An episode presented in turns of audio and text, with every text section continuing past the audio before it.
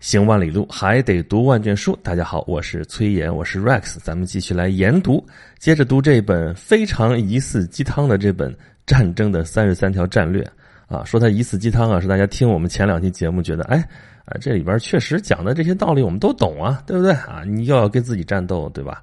要在自己处于劣势的时候准备怎么翻盘，这里边这些道道我们都知道啊。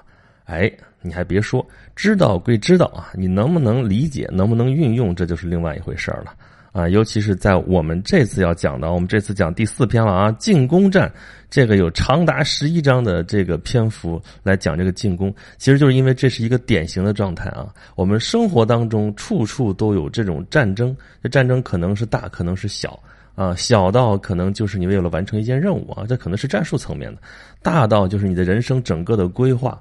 啊，当然他讲的是战争啊，那是我们平常没有那么多机会面对战争的话，那么把战争的原理应用到生活当中，那么也许我们的人生就有机会达成我们设想的目标。还是那句话啊，这些道理呢，你知道归知道，但知道并不代表理解。所以呢，我们跟着作者这个思路，我们可以捋一捋，看他说的这关于进攻的这十一条战略是什么。这就是第四篇啊，进攻战。他描述的是一个非常典型的态势啊，就是一种传统的进攻战的基本的指导思想，非常简单，就是先发制人，攻击敌人的弱点，牢牢掌握先机，只有这样才能造就你所期望的那种局势。这是一套非常积极、非常主动的战略。其实，在我们生活当中，我们都希望能够是这样的一种态势啊，就是我要干什么，然后我想方设法去干，然后面对敌人，我毫不畏惧，用各种各样的战略去。逼敌人就范或者达成我的目标，啊，那么这里边其实有什么样的原理呢？最核心的原理啊，作者在这篇的开头就说明白了啊。其实他利用的是一种摩擦。什么叫摩擦？不是那种摩擦摩擦，如魔鬼的步伐什么什么那种东西，不是那意思啊。这个地方作者给的定义，什么叫摩擦？就是一种出人意料，就是你的期望和实际发生的情况之间是有差距的，这种差距就是摩擦。无论是战争还是生活，我们可能面临的最大的危险，都不是来自于你直接面对的那个敌人，可能就来自于这种摩擦，就这种出人意料，你难以想象啊！你想象别人的反应是那样的，结果人家反应是那个样子啊，完全超出你的想象。还有呢，事情呢可能会打破你原来的计划，产生你意想不到的混乱，然后形势的发展呢，可能让你就手足无措啊！你所谓手足无措，为什么呢？就是因为你想不到。我们知道新司机上路非常容易手足无措啊！你说为什么呢？你说没技术吗？这开车好歹学会了，不驾校毕业拿本了吗？对不对？那缺什么？缺经验。这经验是什么？就是意识。我们当时上驾校的时候，教教规的那个老师啊，特别好玩我到现在都记得很清楚。然后他那时候教我们，说要开车的时候上路，你要有这种什么什么意识啊，交通意识啊，什么什么？什么叫意识？意识啊，所谓意识就是你想到想不到。哦，你说这是经验，对呀，你经验有经验了之后，你知道意识到了，你该想到这个东西。那么你如果没有这些意识，你想不到这些东西，你就会手忙脚乱。那么面对呃战争或者是生活当中的这些困难啊，我们为什么会手忙脚乱？就是因为我们有些地方意识不到。那等你意识到了之后啊，这些事情可能就迎刃而解。那什么叫意识到了呢？就是你对事实的发生有一个非常正确的预期。你如果预期不对啊，这个期望值不对，跟你遇到的现实之间就会有一个差距啊。这个差距，作者就管它叫做摩擦。所以战争怎么获取胜利，就是你减小自己的摩擦，然后呢，运用这些战略，给敌人带来很多的摩擦，直到他崩溃为止。那么，在这个思想指导之下啊，作者强调有一个大战略的观念啊。什么叫大战略？就是你要事先有一个总体的目标，有一个大的计划，确定实现目标的方法，详细周密的考虑整个计划。你要考虑到整场战争，而不是单个的战役。你要知己知彼，了解对方的强项和弱项，也要了解自己的强项和弱项，然后才能瞄准对方的弱点发起攻击。这种思想在我们东方的战争艺术当中，我们也非常的熟悉啊。刚才前面说的这个知己知彼，百战不殆；再有就是出其不意，攻其无备，这都要求在这之上有一个大战略的整体考虑。那么，我们来看看这一篇的十一章都给我们讲了哪些战略吧。第十二章讲的就是说，输掉战斗，赢得战争，就是大战略啊。就说这个大战略的这种思维，这个其实我们也很熟悉啊，就是那种。不计较一城一地的得失，对吧？但是作者在这地方考虑的其实比这个战争本身还要长远。你看他举的例子啊，第一个例子叫大战役，举的就是亚历山大的例子。亚历山大大帝啊，这是古代的战神，对不对？他以小小的马其顿王国那点土地作为根据地啊，呃，统一了整个希腊世界啊。但是希腊世界整个也就那么一点啊，但他就用希腊人这点班底，那么几万人的部队向东攻灭了。庞大的波斯帝国建立了一个地跨亚欧非三洲的大帝国，这个丰功伟绩在西方世界那是非常为人所敬仰的。到现在我们再看啊，说呃世界战神里边肯定有他，说世界的征服者里边肯定有他，而他是后来所有的征服者的榜样。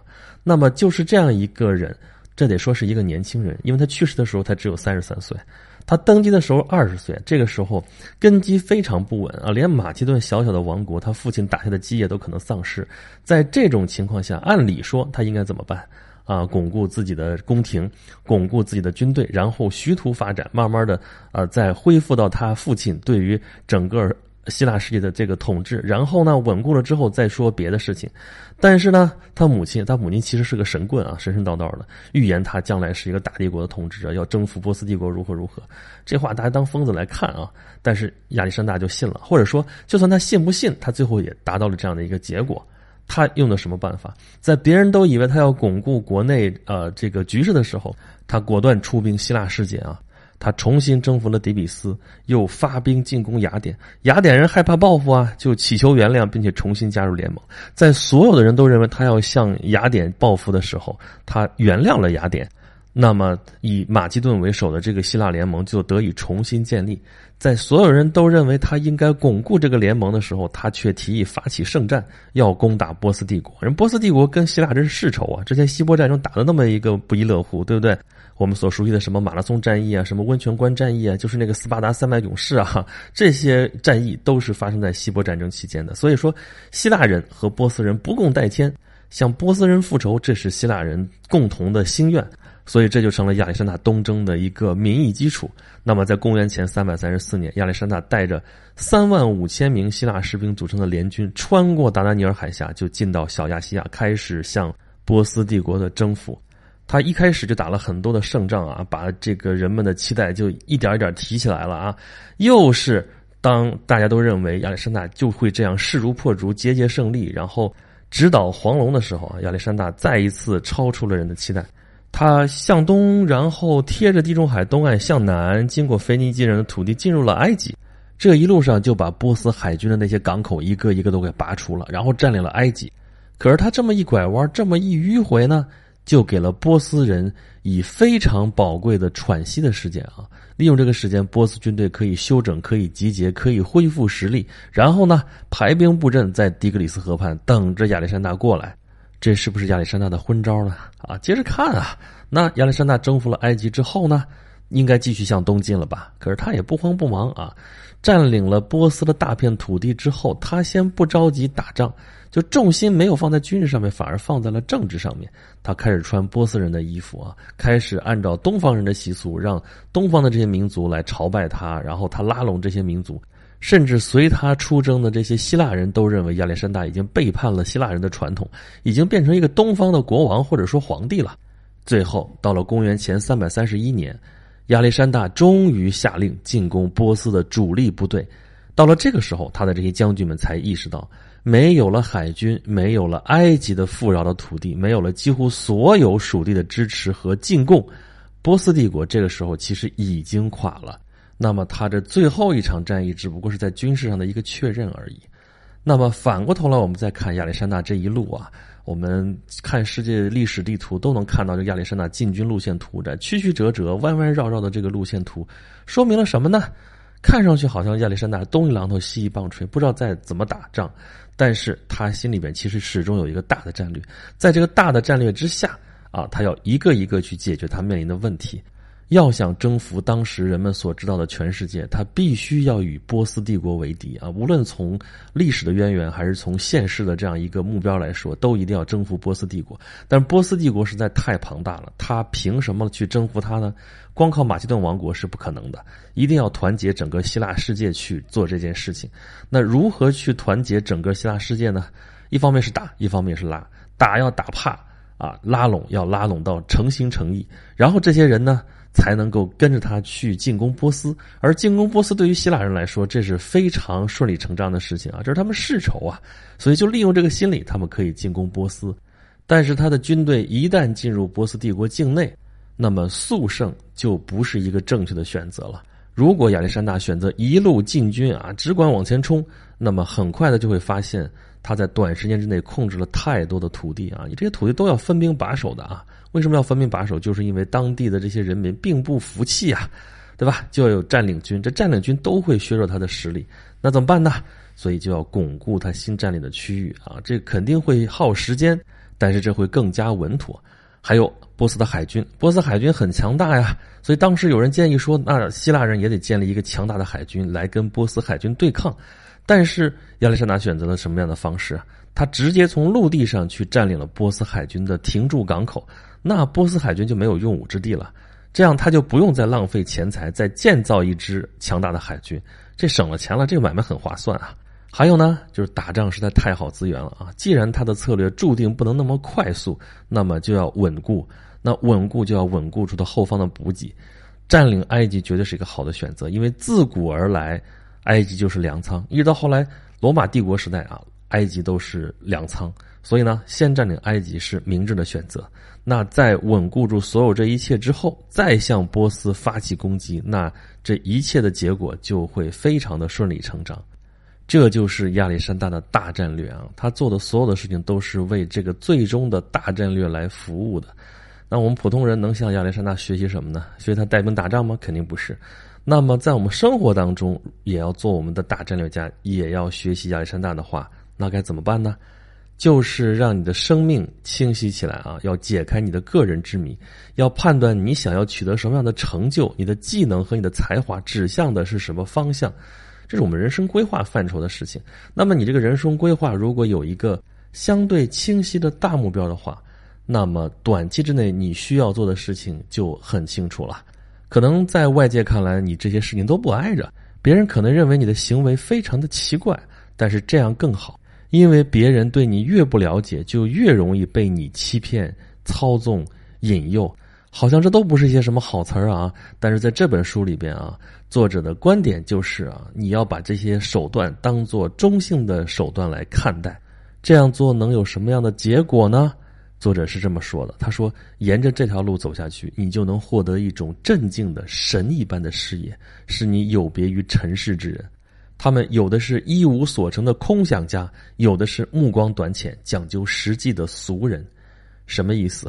就是让你眼光放的长远一点儿。咱们前面说不要计较一城一地的得失。如果你有个大目标，那么短期的有些小目标你是可以牺牲的，甚至你是必须牺牲的。但是你永远指向你最终的那个大的目标。这就是告诉我们人生要有大战略。怎么样？这个。战略咱们讲的比较详细，而且亚历山大这个例子咱们也讲的比较详细啊。后面不会说那么细了，但是就从这个事例上面，大家就可以看到啊，作者在写作这本书的时候，他怎么运用这些事例，他的写作风格如何。就这个战略，书中还举了越战的例子，就是越南战争啊。在这场战争当中，美国几乎是赢得了每一场战役的胜利，但是北越啊，跟美国人不是这么玩的。他们进行的是所谓的整体战，就是战场并不只在硝烟弥漫的战场上，还在什么地方？在政治领域，在宣传领域，各个领域当中跟美国人对抗。北越的目光呢，一直朝前看，不停的扩大视野，分析战争的全球背景啊，不光关注越南战场，还关注美国的总统大选。看样子北越人对美国的文化非常了解，知道美国文化对于战争的支持到底是怎么一回事儿。而且他们很会利用新闻媒体的力量啊，倒不是说他们自己的媒体有多么厉害，而是他们就用美国的媒体，因为他们发动战役的这些地点选择都是经过精心策划的，都是美国的这个新闻网络能够覆盖到的地方，所以美国人在家里坐在电视机前就看到说啊，越南战争居然打成了这个样子啊，所以反战的呼声越来越高啊，对于美国政治的影响也非常的微妙。书里面这样写的非常有意思啊，就是北越不需要在战场上赢得某一场战斗，实际上他们也从没赢过，但是他们的视线能够越过战场，落在政治和文化上，所以他们赢了战争。所以作者所说的大战略是什么呢？就是让我们超越我们狭隘的思维，超越我们微观的视角，超越我们对每一个非常具体的事件做出反应的这种本能。因为这些都是小战略，那什么是大战略？就是你要实现远大的目标，那么你目前做的一些决定可能就会是间接的，可能是曲折的，可能是无法直接看到结果的。但是你要很清楚，这些都是为最终目标服务的。那么在这样的大战略的指导之下，我们应该怎么一步一步的取得我们这个进攻战的胜利呢？那接下来的战略啊，咱们一个一个就简单的啊，咱们捋一捋，你就知道了啊。那第十三章说的是要了解你的敌人，情报战略这个很重要啊，这个不用我们说，《孙子兵法》里边专门有一篇就在讲用剑，对不对？啊，我们最近看到电视上啊、网络上这个谍战剧一部接着一部啊，拍到后面大家都审美疲劳了，拍的这些剧都感觉像神剧了，但是大家还是乐此不疲啊，对这个题材还是很感兴趣啊。这也充分说明这个情报战略啊，又有意思，又确实是对于战争的进展非常有用处。啊，那么下一个战略是什么呢？用突然而快捷的行动摧毁敌人的防御，闪电战战略啊，这个大家太熟悉了啊。希特勒当年这个闪电战是非常有名的。不过在书里面举例子的时候，先举的例子还不是希特勒，是成吉思汗，是蒙古人。确实，说到闪电战的鼻祖，还真是蒙古人。在古代世界的时候，他们其实就是用闪电战的战略来实现他们的战略目标的。下一个战略是控制态势啊，是逼迫战略。那么，要想在战场当中赢得主动权，就要争取到控制权。争夺控制权的斗争是非常需要智慧和谋略的。那怎么才能控制别人呢？要想办法让你的敌人跟着你走。要转移战场，就是把敌人拉到你希望发生战斗的地方，因为这地方你熟悉，他不熟悉，这对你来说就是优势。要逼迫敌人犯错误，那敌人犯的错误就是你的优势。这个控制战略的最高境界是什么？并不是让敌人觉得事事都被你控制了，而是让敌人以为是自己在控制，但是一步一步落入了你的构中。因为人往往是不会怀疑自己的，所以让他不知不觉就着了你的道，这是最高的战略。下一个战略是打他们的痛处，重心战略。你说这个我又明白了，这打当然要打到对方疼的地方了。对，道理好说，你会运用吗？啊，这地方举的例子就是咱们之前讲迦太基必须毁灭的时候，讲西庇阿对付汉尼拔的那个例子。汉尼拔啊这是古代世界的一尊战神啊，他越过阿尔卑斯山打到了罗马本土啊，都罗马人实在是对他恨之入骨。但是这汉尼拔就赖在这里了，你怎么办呢？那么西庇阿他面临的就是这样的问题，他解决问题的方式就跟其他人想的不一样。他发现汉尼拔的军队的重心，虽然他人在。罗马本土就是在意大利半岛上面，但是他的重心并不在意大利，而是西班牙，所以他率军攻破了迦太基人在西班牙的基地。啊，等西班牙被打下来之后呢，重心跑哪儿去了呢？还不在意大利半岛上，而在迦太基本土，所以他又率军登陆了北非，这就逼得汉尼拔不得不被召回。西庇阿通过这种迂回曲折的方式取得了战略上的胜利，这比他在扎马战役上打败汉尼拔都更有意义。这个地方咱们插一句题外话啊，就是经常有朋友问我说：“哎，你怎么记住那么多东西呢？你这知识结构怎么回事？怎么去训练的？”我这事儿就是你见的多了，你不就记住了吗？啊，咱们前面刚刚讲过迦太基必须毁灭那本书啊，就是我至少那我来讲的话，我看过这本书，那地方刚刚讲了迦太基的故事，讲了汉尼拔的故事，这个地方这本书里边又出现了迦太基的故事，故事还是那个故事，他再说一遍，你不就记得更清楚了吗？而且他在这个地方跟那本书有了联系啊，你就能够更加去深入的思考，说哦，这里边汉尼拔运用了什么样的战略，这个大西庇阿他运用了什么样的战略。这你不就更加加深印象、加深理解了吗？那么有很多这样的节点，你慢慢就会把你的这些知识串成网，然后你就建立了你的知识结构。当然了，这个过程跟这本书一样啊，简单来说是这样，但实际上你要去做的话，你要书是要一本一本的读啊，这个东西你要一点一点的去记、去了解、去理解。好，后面还有几个战略，咱们简短结说啊。下一个说的是。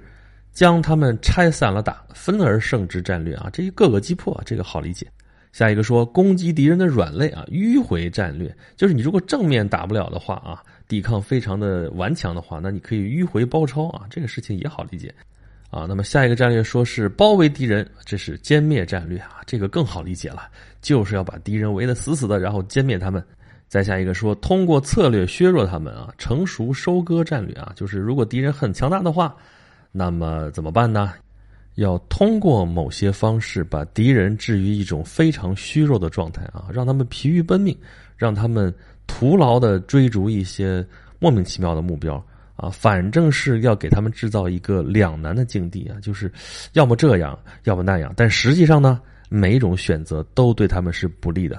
这样的话啊，等他们一个一个趟过你给他们制造的这个混乱和干扰的话啊，他们在困惑、在沮丧、在愤怒之余。就像成熟的果实一样，微风轻轻一吹就坠落下来了，你就可以收割了。听听这多坏啊！那么再下一个战略说的是边进攻边谈判，外交战争战略。咱们老说战争是政治的延续啊，那战争跟政治之间到底是一个什么样的关系啊？那你要想在谈判桌上获取更大的利益的话，你就要在战场上获得更大的筹码，也就是说，你要不断的制造压力。逼迫对方接受你的条件啊！你获取的越多，你可退让的也就越多，你就越有空间。那么最终我们获得的结果，就是要在谈判桌上加上战场上我们最终能够获取到的最大的利益。那么在进攻战这一篇当中，作者所写的最后一个战略是什么呢？说要知道如何收场，金蝉脱壳战略。啊，他在这里边举的例子就是苏联入侵阿富汗。啊，这个就是一个非常糟糕的反例，就是你再强大的这样一个国家，你陷到阿富汗这样的泥潭里边，最后折腾了十年，也不过就是灰溜溜的撤走的话，那真的是一个非常糟糕的结尾。因为在这个世界上，人们是以结局来评价你的，所以这条战略其实就是在提醒我们要知道什么叫见好就收，你要知道在什么时候该停下来，不至于走过了头。啊，因为走过了头，对你来说不光是浪费你的精力的问题，还可能让事情变得更糟糕，可能让敌人对你怀恨在心，将来把你再拖入更加激烈的冲突当中。所以，这就是一个收场的艺术，要做的恰到好处，这是需要精力和本领的。书里边说，问题并不是赢得战争那么简单。听听啊，赢得战争反而是简单的了。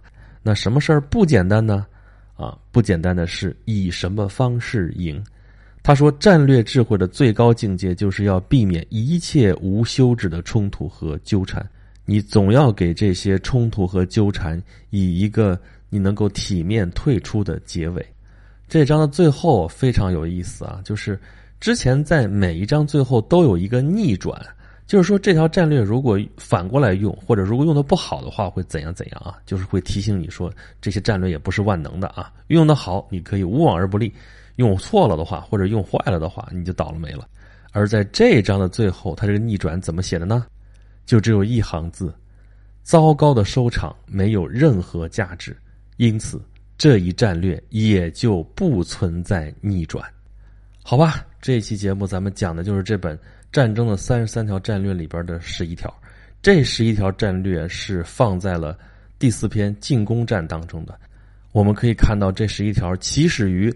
我们要有一个大战略观，终结于说你要有个好的结尾，这是非常完整的一个进攻的哲学或者进攻的逻辑。但是这样完整的一整套战略是不是就足够了呢？我们如果身处非常不利的劣势的时候，我们还有没有办法翻盘呢？这就是我们下一期要讲的内容了。好了，这一期的研读就到这里。如果你喜欢我的讲述的话，欢迎关注我的微信公众号，有两个啊，有一个订阅号叫做“轩辕十四工作室”，还有一个服务号叫做“演讲录”。演是延时的演，讲是讲话的讲，录是录音的录。在这公众号里边，大家可以找到我讲述的更多的内容，还可以跟我聊天、跟我互动啊。也欢迎各位给我留下宝贵的意见。好吧，咱们这期的研读就到这里，下一期再见吧。